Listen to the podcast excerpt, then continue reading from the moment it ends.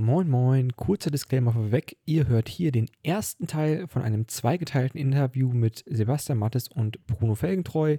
Wir behandeln darin nämlich sehr, sehr ausführlich das Verhältnis zum IDS, die Probleme und die Zukunft. Und in diesem ersten Teil werden wir an das ganze Thema heranführen, was ja auch mit Blick auf die BDV sicherlich sehr, sehr wichtig werden wird.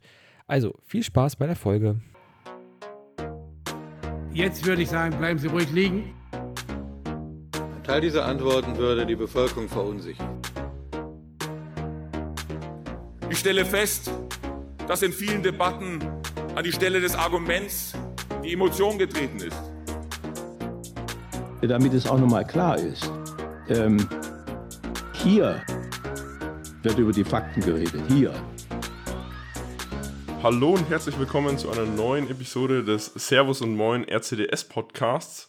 Heute sind wir in einer ganz besonderen Konstellation zugegen. Wir sind nicht zu zweit, wir sind nicht zu dritt, nein, wir sind zu viert. Neben mir ist äh, wie immer Felix dabei heute. Ihr könnt es leider nicht sehen mit einer roten Mütze. Äh, also wirklich äh, Super Mario ist heute im Zoom-Call. Dann noch der Sebastian, den hat es das letzte Mal so gut gefallen, dass er gesagt hat, hey Leute, ich muss unbedingt nochmal kommen. Und er hat äh, keinen geringeren mitgebracht als unseren Bruno Felgentreu. Und äh, von dem her würde ich mal sagen, vielen Dank, dass ihr heute zu später Stunde, es ist schon 21.30 Uhr für Podcast-Aufnahmen ist es spät, für Kneipentouren ist es früh ähm, dabei seid und ähm, würde ich sagen, starten wir rein, oder? Jo. ja, starten wir rein. Also auch äh, nochmal herzlich willkommen von meiner Seite. Ich freue mich nämlich, dass ich Sebastian und Bruno äh, so schnell auch wiedersehe. Ich habe sie ja beide vor knapp drei Wochen beim äh, Jubiläum des RCDS-Bundesverbandes in Berlin getroffen. Da haben wir schon am Rande über das äh, Thema geschnackt, über das es auch heute gehen wird, oder um das es auch heute gehen wird. Und zwar wollen wir uns dem Thema internationale Arbeit des RCDS-Verbandes angucken äh, und uns dem äh, Thema widmen, also in konkreto dem European, äh, dem, dem IDS, dem ähm, Europäischen Dachverband des RCDS. Und äh, da freue ich mich, dass Sebastian natürlich als Bundesvorsitzender dabei ist, aber auch Bruno. Und ähm, Sebastian, du hast dich ja schon in der letzten Folge vorgestellt. Ich glaube, da reicht es die Referenz auf äh, deine Position als äh, Head of Staff, kann man glaube ich sagen hier. Ähm, aber vor allem Bruno, ähm, erzähl doch mal ein bisschen was über dich. Wer bist du? Was studierst du und was machst du eigentlich im RCDS? Ja, äh, Bruno, mein Name. Vielen Dank erstmal, dass ich hier dabei sein kann. Äh, freut mich sehr. Äh, ich finde diesen Podcast echt gelungen und äh, freut mich echt äh, einfach viermal dabei zu sein. Ich studiere Politikwissenschaft, genauer gesagt Politik und Verfassung, so heißt der Masterstudiengang hier an der Technischen Universität Dresden. Ich habe ja auch meinen Bachelor gemacht 2016 äh, bin ich hierher gezogen für Studium und die Stadt hat mir sehr, sehr gefallen und habe dann gleich nach dem Bachelor gesagt, Mensch, äh, so gut war das hier. Ich mache hier einfach mal weiter mit dem Master Politik und Verfassung und ähm, ist ein sehr interessanter Studiengang. Bin dann aber schon direkt nach einem Jahr eigentlich im Bachelor ähm, eingetreten in den RCDS hier in Dresden. Und äh, direkt am Tag meines Eintritts wurde ich auch in den Vorstand gewählt äh, als Beisitzer. Und da fing das alles so ein bisschen an, die Auseinandersetzung mit der Hochschulpolitik und äh, auch, äh, was ich sehr zu schätzen gelernt habe, dass der RCDS einfach die Möglichkeit bietet, äh, sehr schnell ins Thema reinzufinden, die Auseinandersetzung, auch die direkte Auseinandersetzung mit dem politischen Gegner zu suchen und die auch zu führen. Und äh, dann habe ich mich aber auch schnell äh, eingelebt in die internationale Arbeit, indem ich mich für den Bundesfachausschuss Internationales beworben habe. Bin leider nicht äh, ganz am Anfang reingekommen, äh, wurde dann nachberufen, aber ähm, habe mich da sehr stark mit eingebracht, engagiert und äh, 2018 müsste das gewesen sein, meine erste IDS-Veranstaltung in Budapest äh, in, in Ungarn äh, von der Fidesz-Jugend organisiert. Da haben wir, da hatte ich mein erstes, äh, meine erste Kommunikation, mein erstes Auftreten dort und äh, da habe ich auch schon tatsächlich viel mitgenommen. Ja, dann wären wir auch schon direkt beim Thema und zwar beim IDS bei den European Democrat Students, der europäische Dachverband des RCDS, sofern von mir vorweg. Aber Bruno, magst du uns erzählen oder auch Sebastian? Vielleicht kann ja Sebastian mal kurz anfangen. Ähm, was ist denn der IDS und äh, seit wann gibt es den? Und dritte Frage, warum ist der RCDS dabei? Also der IDS selbst, äh, den gibt es offiziell seit 1961. Das ist das äh, offizielle Gründungsdatum. Ähm, aber um das vielleicht auch schon mal vorne wegzunehmen, warum ist der RCDS dabei? Das, die Geschichte des IDS ist schon ein bisschen länger. Äh, wir hatten eine Freundschaftsverbindung mit einem schwedischen Verband und ähm, dann gab es in Europa so ein bisschen die Bemühungen, dass man äh, sich den marxistischen Bewegungen entgegenstellt. Da gab es dann auch mehrere große Konferenzen, wo man aus der konservativen Jugend das beobachtet hat und hat äh, festgestellt, dass man da eben auch einen starken konservativen äh, Gegenpart braucht und hat sich dann zusammengeschlossen und hat sich 1961 gegründet. Damals hieß es noch nicht IDS, das ähm, hieß dann erst ab 1970 IDS, als man gesagt hat, man konzentriert sich jetzt tatsächlich auch mehr auf die europäischen Studenten. Vorher war das noch internationaler ausgerichtet und ähm, äh, seit 1997 also viele, viele Jahre später. Ihr merkt auch gerade jetzt schon, auch damals 1961 gab es die EVP noch gar nicht. Also der EDS an sich ist sehr, sehr alt und wurde auch als europäische Organisation schon gegründet, bevor es überhaupt diese Europäische Volkspartei gab. Das heißt, man konnte damals auch noch gar nicht Teil der, der EVP sein und äh, ist es dann aber 1997 geworden und ist ab dann offizielle äh, Studentenvereinigung der Europäischen Volkspartei, also der Mitte-rechts äh, konservativen äh, christdemokratischen Parteien in Europa wo auch die äh, CDU mit organisiert ist. Und ähm, das ist so quasi der Status oder die Entwicklung hin, äh, wo wir jetzt heute uns befinden, so ein bisschen um die Gründung herum und wie dann auch die S äh, in, die, in die EVP gekommen ist. Äh, Bruno, kannst du dann mal kurz erläutern, welche Struktur so der IDS hat? Äh, denn ich habe gelesen, dass im IDS mehr Gruppen drin sind oder auch mehr Länder vertreten sind, als überhaupt äh, Mitgliedstaaten in der Europäischen Union vorhanden sind. Ist das richtig? Ja, das stimmt tatsächlich. Wir haben eine sehr breite Palette an Mitgliedsorganisationen äh, und es das heißt auch nicht, dass es nur pro Land eine äh, Mitgliedsorganisation im IDS drin ist. Wir haben auch Fälle, wo zwei bis drei Organisationen aus einem Land kommen, äh, zum Beispiel aus, aus Bulgarien Gut zugegeben, die eine ist gerade sehr inaktiv und auch äh, mit einer ruhenden Mitgliedschaft, deswegen zählt die nicht so richtig, aber rein formell hat Bulgarien zum Beispiel drei Mitglieder, drei Mitgliedsorganisationen. Und äh, ja, wir haben auch Mitgliedsorganisationen von außerhalb der Europäischen Union, wie zum Beispiel aus dem Libanon, äh, wie zum Beispiel aus Serbien, äh, Albanien, dem Kosovo oder auch äh, Georgien. Das, und auch die Ukraine, aber auch Norwegen, äh, auch aus Nordeuropa haben wir auch ein paar, die nicht EU-Mitglieder sind und äh, mittlerweile leider auch die äh, Briten, die nicht mehr EU-Mitglieder sind, die sind aber trotzdem noch Mitglied im IDS. Wie kam es dazu? Also das, das ist ja verständlich, dass die Briten nicht mehr dabei, äh, immer noch dabei sind, äh, obwohl sie nicht mehr Teil der Europäischen Union sind.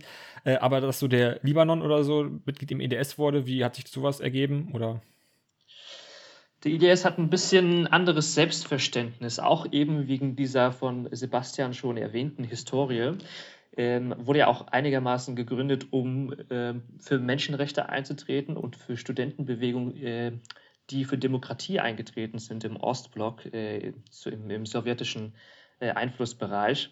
Und dabei hat er auch eine sehr starke Netzwerkcharakteristika aufgebaut. Also eine Plattform, wo Studenten aus aller Welt oder Europa, wie, wie immer man das fassen möchte, gibt es ja verschiedene Interpretationen, wie man Europa definiert, ähm, dass man quasi Organisationen aufnimmt, äh, die Beobachterstatus haben am Anfang und einfach mal so netzwerken können, die gar nicht groß mit an inhaltlichen Debatten teilnehmen, aber die Leute kennenlernen wollen was ähm, auch in der EVP so der Fall ist. Da gibt es auch viele Beobachterorganisationen, die nicht in der Europäischen Union sind. Und äh, da geht es hauptsächlich um den Netzwerkcharakter tatsächlich. Und daraus hat sich das so ein bisschen entwickelt, dass wir bis heute im IDS äh, diese Organisation haben und auch hier und da wieder mal ein paar mehr aufnehmen, die äh, auch nicht EU-Mitglieder sind. Tatsächlich glaube ich sogar auch eine ganz wichtige Funktion, die unter anderem ja auch Jugendorganisationen, was wir ja sind, als äh, der EVP auch erfüllen können. Also wir haben ja immer wieder auch die EU-Erweiterungswellen gehabt und entsprechend entwickelt sich natürlich auch die EVP-Familie.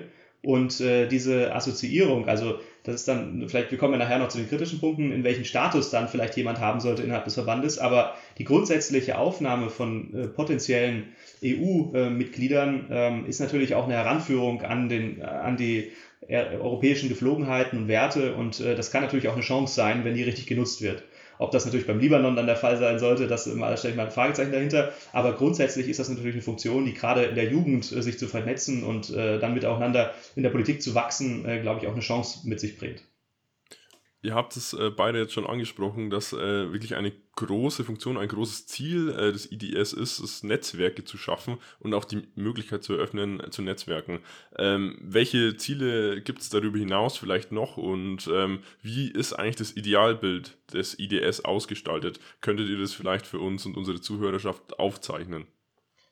Ich glaube, das Wichtigste, was es hierbei zu beachten gibt, ist, dass der IDS äh, nicht seit Anfang an, aber seit jetzt auch schon einigen Jahren offizielle Studentenorganisation der Europäischen Volkspartei ist und einen Anspruch erhebt, innerhalb dieser christdemokratischen Parteienfamilie in Europa alle Studentenverbände zu vertreten, also auch ihre Interessen gegenüber der EVP und diesbezüglich auch weitergeführt gegenüber der EU als, als äh, politisches System, also wo auch sehr viele Entscheidungen getroffen werden, die uns natürlich auch als Studenten betreffen. Es gibt ja viele Themenfelder. Erasmus Plus ist äh, das bekannteste Beispiel, wo wir direkt betroffen sind als Europäer äh, und wir sehr auch froh, froh, darüber sind, dass es dieses Programm gibt natürlich. Aber es zeigt, ähm, da gibt es Themen, die für uns wichtig sind auf europäischer Ebene und deswegen braucht es auch und das ist auch ein Ziel des IDS, eine Interessenvertretung der Studenten. Und äh, der IDS ist nicht die einzige Organisation. Es gibt ja auch in den anderen Parteienfamilien ähnliche Organisationen, wenn auch nicht immer Studentenorganisationen, aber auf jeden Fall Jugendorganisationen, wie zum Beispiel bei den europäischen Sind Liberalen die mit dem IDS oder vergleichbar, den, äh, beziehungsweise kann der IDS einen ja, Alleinvertretungsanspruch irgendwie auch deklarieren und wird dann auch auf den IDS dementsprechend eingegangen von den Politikern im Parlament, äh, von den Parteien oder von der Kommission auch? Die äh, IDS als Organisation wird nur von der EVP, äh, wenn überhaupt, quasi äh, angesprochen in dieser Hinsicht. Der IDS ist aber auch in ein paar anderen Strukturen aktiv, wie zum Beispiel im European Youth Forum. Das ist ein sehr wichtiges Gremium von der Europäischen Union, wo sich der IDS neben der JEP, das ist die Jugendorganisation der Europäischen Volkspartei, auch engagiert. Und äh, da gibt es natürlich auch Kontakte dann zu Politikern außerhalb der EVP oder anderen Organisation, Organisationen und Akteuren in diesem Feld, wo der IDS mit den Leuten in Kontakt tritt. Aber äh, auch dort, wenn es mal kommen sollte, dass eine Kommissarin für Bildung nicht äh, von der EVP kommt, dann würde sich der IDS natürlich auch bemühen, quasi da Kontakte herzustellen. Aber es ist natürlich schwieriger, wenn es nicht in derselben Parteifamilie ist. Um nochmal das in Zahlen zu, zu packen, also aus dem letzten RCDS-Gruppenhandbuch, was mir noch äh, zugeschickt wurde von ein paar Jahre, muss man auch mittlerweile schon wieder sagen, wurde noch gesagt, es sind 40 politische Studentenverbände im IDS, davon aus 37 Euro, äh, Staaten Europas. Also ich finde, um das auch nochmal, du hast es am Anfang gesagt, es ist natürlich auch irgendwie ein Netzwerkcharakter, den das äh, Ganze hat, aber gerade wenn man mit Blick jetzt auf die Europäische Union und auf die EVP guckt, finde ich das doch eine sehr interessante Zahl zumindest, wenn man knapp 40 Verbände hat aus 37 äh, Staaten. Und da schließt sich dann auch direkt die nächste Frage an wenn ich allein schon mit 40 Leuten da äh, zusammensitze und jeder ist irgendwie Vorsitzender von seiner Gruppe oder da irgendwie mandatiert, dann ist es dann auch relativ schwer, dort in Austausch zu kommen und irgendwie auch einen Konsens oder einen Kompromiss zu finden. Welche Formate oder Institutionen hat zu der IDS? Also wie ist die ähm, Struktur aufgebaut? Wie werden Entscheidungen gefällt, die dann auch nach außen kommuniziert werden? Also vielleicht Bono, bevor du nochmal auf die Strukturen eingehst, ein Satz vorneweg. Das ist natürlich immer so. Das ist, äh, wenn du auf eine höhere Ebene gehst, dass du komplexere Strukturen bekommst. Und das merken wir ja auch im Bund bei uns. Also das ist im RCDS schon so. Das ist also auf Gruppenebene alles noch ein bisschen einfacher. Im Landesverband musst du dann schon mehr koordinieren und im Bund sowieso. Und äh, wir kennen das natürlich auch aus der in Anführungsstrichen großen Politik, dass das Ganze dann in Europa mit äh, den äh, Mitgliedsverbänden auch der Europäischen Union und den Verhandlungen, die dort geführt werden, einfach nochmal komplexer wird. Das bringt auch ein Stück weit ähm, einfach dieses Organisationsformat mit sich dass, ähm, dass auch die Leute mit ihren eigenen kulturellen Hintergründen kommen. Selbst das ist ja in Deutschland schon so, jetzt ohne da Vorurteile zu schüren, aber vielleicht hat der Münchner doch ein anderes äh, Verständnis als der Hamburger von manchen Dingen und äh, das ist natürlich in Europa nochmal anders, ist aber natürlich auch im Sinne der Völkerverständigung eine Chance und deswegen bemüht man sich ja auch, diese Verbindung aufrechtzuerhalten. Aber das bietet ist natürlich einfach eine äh, notwendige Komplexität, die man dann hat. Das funktioniert aber aus meiner Sicht, wenn man da äh, dahinter ist und alle die gleichen Wertvorstellungen teilen, sogar ganz gut. Ja, ähm, ist ganz interessant, die europäische Politik, das habe ich jetzt auch gelernt in der Zeit im IDS äh, als aktives Mitglied. dass äh, sehr viel Diplomatie da noch mit reinkommt. Das heißt, im konkreten Handlungsmuster der Akteure hast du eine ganz andere Rhetorik, die du, die du da fährst. Ne? Du sprichst mit den Leuten nicht wie wenn du mit einem anderen Delegierten auf der BDV redest. Du sprichst ganz anders. Du musst natürlich erstmal reden, okay, ja, wie läuft es denn in diesem Land und wie läuft es da? Und du musst sehr viel diplomatische Wörter benutzen, wie ja, schön, dass es unseren äh, zwischenstaatlichen äh, Beziehungen so gut geht in diesem und diesem Aspekt. Und erst danach kommst du zu den eigentlichen Themen. Und das ist ein langer Prozess, aber ein Prozess, der einfach zwangsläufig Wie lernt man das? auf so einer Ebene so verläuft. Auch und für so neue Mitglieder, die sich auch mal überlegen, ja, hier, da möchte ich mal mehr machen auf internationaler Ebene. Wie kommt man an sowas ran? Nicht, dass ich da direkt in so ein Fettnäpfchen reinrenne. Äh, wie hast du das gelernt? Äh, da gab es auch schon Situationen, wo der ein oder andere in ein paar Fettnäpfchen äh, reingetreten ist. Da ist, glaube ich, ganz wichtig, dass äh, die Erfahreneren, äh, wenn wir jetzt nur in dem SDS schauen, dass die Erfahrenen dann quasi die Unerfahrenen mitnehmen und den dann gleich äh, mit an die Hand nehmen und äh, mit den Leuten, dass man alle vorstellt. Ne? Zum Beispiel hier, du bist BFA-Mitglied Internationales, du bist gerade mit mir unterwegs äh, bei einer IDS-Veranstaltung. Ich nehme mich da mit und äh, stelle dich vor bei diesem und diesem Vertreter, was für eine Funktion der und die hat und äh, dann kommt man so ins Gespräch und dann lernt man das auch, glaube ich, äh, langfristig. Und ich habe auch äh, viele Fehler gemacht. Ich habe äh, auch viele verschiedene Formen der Kommunikation versucht anzustoßen und ich habe sehr auf unterschiedlichste Art und Weise lernen müssen, was funktioniert diplomatisch, was ankommt und was nicht äh, ankommt. Und habe da vor allem gelernt, dass äh, man eine andere Form von Geduld braucht auf dieser Ebene. Und nochmal zu, darauf zu kommen, wegen der Struktur wie diese vielen Organisationen da mitarbeiten, denn da wird es ja interessant, äh, wenn, wenn es dann um die Themen geht, wenn es um Inhalte geht, wenn es um politische Vorschläge geht, äh, wenn es um Antragsdebatten geht. Wir haben Arbeitsgruppen im IDS und alle Anträge müssen erstmal durch diese Arbeitsgruppen durchgehen, bevor sie dann beim Council Meeting vorgestellt werden und offiziell abgestimmt werden. In diesen Arbeitsgruppen mischt jeder mit, egal was für einen Status er hat von der Mitgliedschaft, ob er Observer ist, ob er volles Mitglied ist, ob er assoziiertes Mitglied ist oder etwas anderes. Ähm, danach, wenn die Diskussion gut verlief und äh, diskutiert wurde, äh, kann man ja erstmal sagen, okay, Leute, die nicht in der oder Organisationen, die nicht in der EU sind, aber Anträge beraten, die am Ende nur EU-Bürger betreffen, in diesem Fall EU-Studenten zum Beispiel.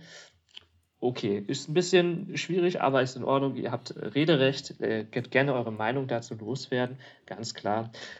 Dann beim Council Meeting gibt, haben sie aber auch quasi Stimmrecht über die Anträge, bestimmen also quasi mit, ähm, welche Entscheidungen getroffen werden für diesen Interessenverband, was er vertreten soll innerhalb der EVP und damit auch, was, wenn es mal durchkommen sollte, in konkrete Policy äh, in der Europäischen Union, da ja viele EVP-Leute auch Verantwortung tragen in den Bereichen, äh, dann äh, wurden natürlich auch für uns Entscheidungen getroffen von Organisationen, die nicht so direkt davon betroffen sind, wie wir zum Beispiel als Studenten. Bruno, du hast gerade schon angesprochen, also es gab in der Vergangenheit ja oftmals äh, Unstimmigkeiten, Reibereien. Ähm, möchtest du da vielleicht etwas aus der ähm, ja, Trickkiste, aus, aus dem Nähkästchen, genau so, so heißt äh, aus dem Nähkästchen plaudern und da vielleicht das ein oder andere Beispiel bringen? Wo Inhaltlicher Natur, Kontroversen gab es tatsächlich hauptsächlich um allgemeinpolitische Sachen generell, wenn es um Hochschulpolitik geht und Forschungspolitik, da sind wir als RCDS, jedenfalls in den letzten Jahren, der Hauptimpulsgeber überhaupt gewesen im Europäischen Dachverband. Aber es ist alles ohne größere Debatte durchgegangen. Viele stimmen uns einfach zu in dem, was wir vorhaben. Zum Beispiel RCDS Beschlusslage, die übersetzt wird ins Englische und für die europäische Ebene angepasst äh, vorgestellt wird. Das, das findet große, große Mehrheiten. Sehr, sehr selten gibt es da überhaupt inhaltliche Differenzen in diesem Bezug. Wenn es aber um allgemeinpolitische Sachen geht, und das gibt es nun mal im IDS, das ist anders als im RCDS, äh, wie zum Beispiel das Thema Wissenschaftsfreiheit in Ungarn äh, oder ähnliche Themen, da merkt man schon, dass da ganz klare verhärtete Fronten in gewissen Situationen stattfinden können. Oder auch wenn es um Thema Russland geht, wie man mit Russland umgeht. Wir als RCDS versuchen uns da generell ein bisschen rauszuhalten von diesen allgemeinpolitischen Debatten, weil wir ein bisschen anderes Verständnis haben. Aber wir belassen es dabei, dass die anderen die allgemeinpolitischen Debatten auf jeden Fall führen. Aber da merke ich als Beobachter auf jeden Fall, dass da ganz klare inhaltliche Kontroversen auch stattfinden. Aber die inhaltlichen Kontroversen sind gar nicht die größten Probleme tatsächlich. Äh, die, das soll, das, die sollen sein, die haben wir auch im RCDS oft bei der Antragsberatung. Das gehört ja auch dazu, dass man vor allem dann auf europäischer Ebene mit unterschiedlichen kulturellen Hintergründen dann andere Ansichten hat. Das ist ja ganz normal und auch in der EVP ganz normal. Ich würde sogar sagen, wir bräuchten im IDS eigentlich mehr inhaltliche Kontroversen, weil tatsächlich, äh, da, da kommen wir ja sicherlich noch zu, aber tatsächlich diskutieren wir die meiste Zeit über Satzungen. Also ähm, natürlich haben wir die Punkte, damit sind wir als RCDS auch nicht glücklich. Also wenn der IDS sich zum Thema Armenien- und Aserbaidschan-Konflikt äh, positioniert, ist das eine Positionierung, die wir äh, tolerieren, aber nicht mittragen, weil wir natürlich als RCDS dazu als Hochschulorganisation keine Meinung entwickelt haben. Äh, wir respektieren aber auch die Gründungsgeschichte des IDS und auch die der einzelnen Mitgliedsverbände. Deswegen äh, gibt es dort im Gegensatz zum RCDS bei uns einen größeren allgemeinpolitischen Teil, das ist auch okay. Nur wir diskutieren insgesamt im IDS deutlich zu wenig über Inhalte und viel zu viel über Satzungsfragen. Ähm, ich kann jetzt kein konkretes Verhältnis sagen, aber das ist mit einer BDV bei uns zum Beispiel überhaupt nicht vergleichbar. Wir diskutieren alle vier, fünf Jahre mal über Satzungsfragen. Beim IDS fängt jede Versammlung damit an. Und äh, das ist ein Missverhältnis, äh, was wir einfach nicht schätzen, wo wir uns sogar tatsächlich eigentlich noch mehr inhaltliche Debatte wünschen würden. Aber dann nehmen wir uns doch einfach mal direkt diese Satzung vor und äh, so ein bisschen die Kontroverse darum.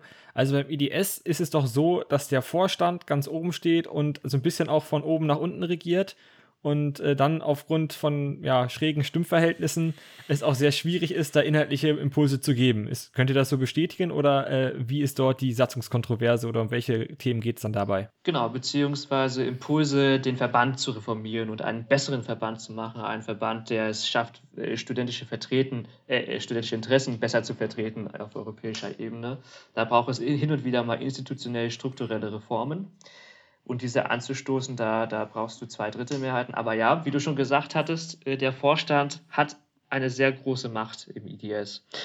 Zum Beispiel, das fängt ja schon damit an. Wie viele an, Leuten besteht denn der Vorstand? Vorstand kurz angefangen. Wie viele Leute sind denn das, die dort in Entscheidungen treffen? Ein Vorsitzender, ein Generalsekretär und acht Vizevorsitzende äh, oder stellvertretende Vorsitzende dann äh, umformuliert.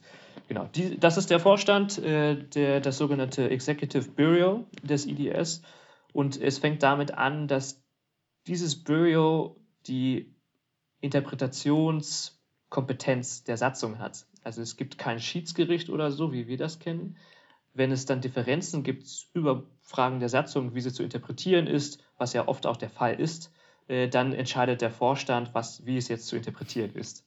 Und immer dann, wenn eine Gruppe von Organisationen im Rat etwas ein Anliegen hat, was äh, ein bisschen gegen den Vorstand schießt, was ja auch hin und wieder mal vorkommt, dann ist es leider so, dass der Vorstand das so interpretieren kann, wie, die Satzung, wie er das möchte. Und äh, da haben wir schon viele, viele Differenzen gehabt äh, mit, mit den Vorständen, insbesondere dadurch, dass sie natürlich in den letzten Jahren immer wieder so besetzt waren, dass da eine ganz klare Mehrheit war, die äh, leider sehr partikularistisch äh, aufgetreten ist und ihre Interessen verfolgt hat. Und die Interesse ist hauptsächlich Erhalt des Einflusses, äh, Erhalt der, der Stimmenmehrheit und äh, das erhält zum einen durch in der Satzung festgeschriebene Kriterien der Stimmenverteilung, die sehr, sehr abstrus sind, die im Ergebnis dazu führen, dass äh, in manchen Zeiten Malta, der kleinste EU-Staat, genauso viele Stimmen hat wie Deutschland oder dass Kosovo genauso, fast genauso viele Stimmen hat wie Deutschland, dass die ganzen bulgarischen Organisationen zusammen mehr Stimmen haben als Deutschland und die italienischen Stimmen, äh, Organisationen zusammen mehr Stimmen haben als Deutschland. Und äh, der zweite Aspekt ist, dass dann mit diesen Stimmen immer mehr Möglichkeiten entstehen, neue Mitglieder aufzunehmen, die auch nicht in der EU sind, die dann später zu diesem Block gehören, der dann äh, diese Interessen perpetuiert.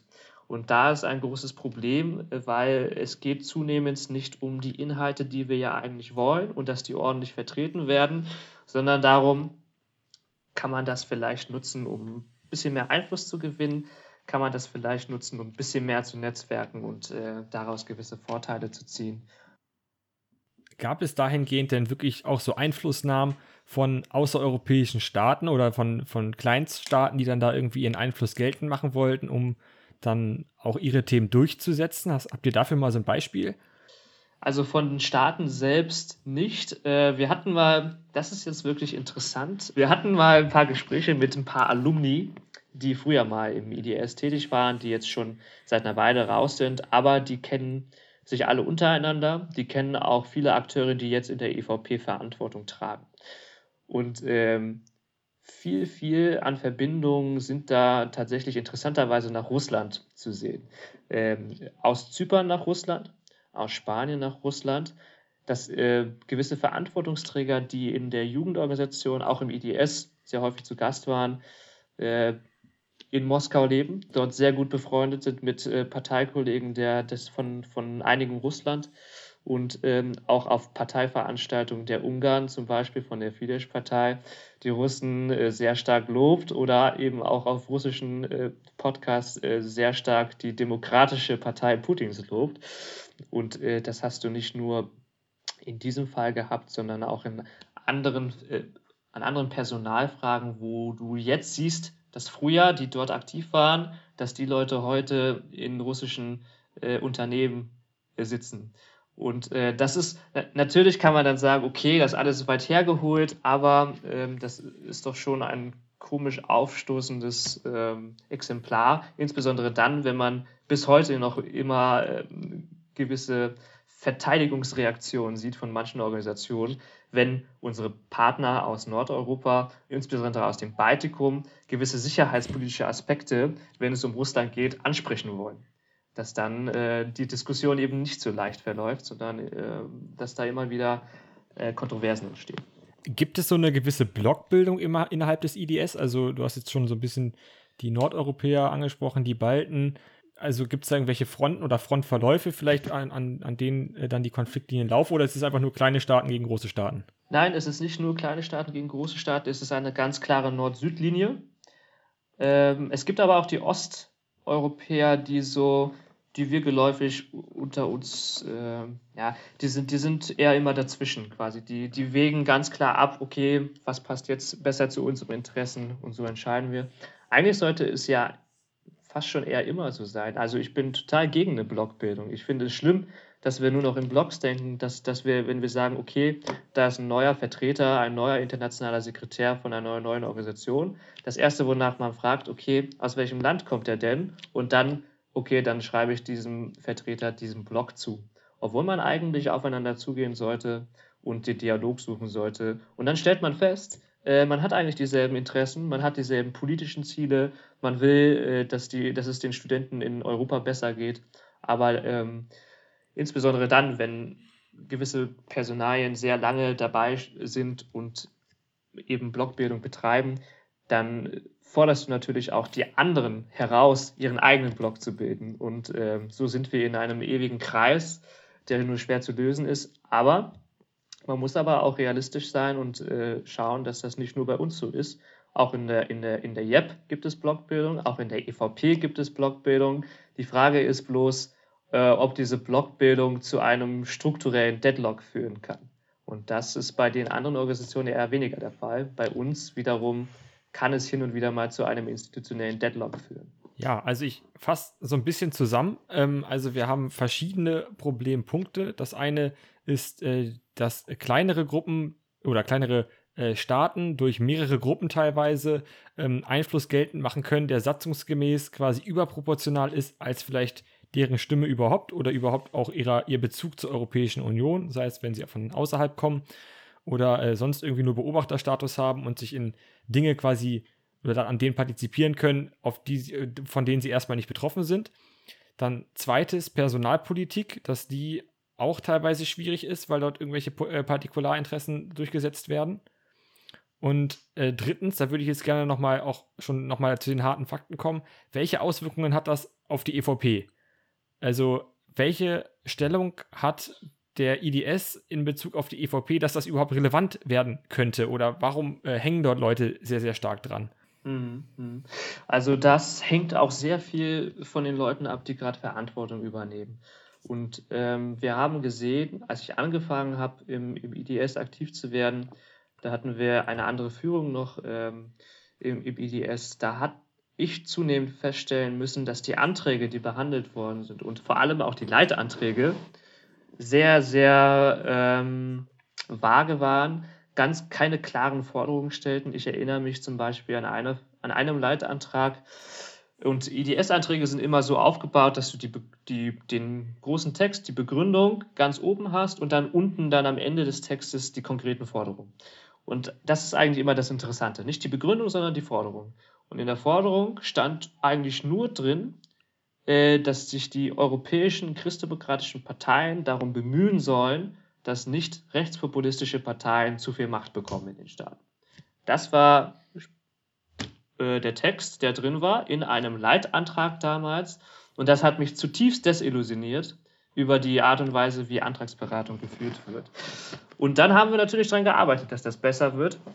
Und wir haben auch äh, unsere Leute damit reingebracht damals, äh, unsere Freunde aus Belgien zum Beispiel, die da Verantwortung übernommen haben in Bezug der Antragsbearbeitung. Und haben wir in den letzten zwei Jahren auch gesehen, dass die Antragsbearbeitung Arbeit wirklich besser wurde, dass die Leitanträge besser wurden, dass die äh, Argumente konkreter wurden. Ähm, wenn das wirklich so aufrechterhalten werden kann, dann ist sichergestellt, dass die EVP uns ernster nimmt. Aber bei dem ersteren Beispiel, was ich gesagt habe, ich glaube, da braucht man nicht viel Fantasie, um sich vorstellen zu können, was sich ein hoher EVP-Vertreter denkt, wenn er sowas äh, dann als Beschlussmappe vor sich liegen hat.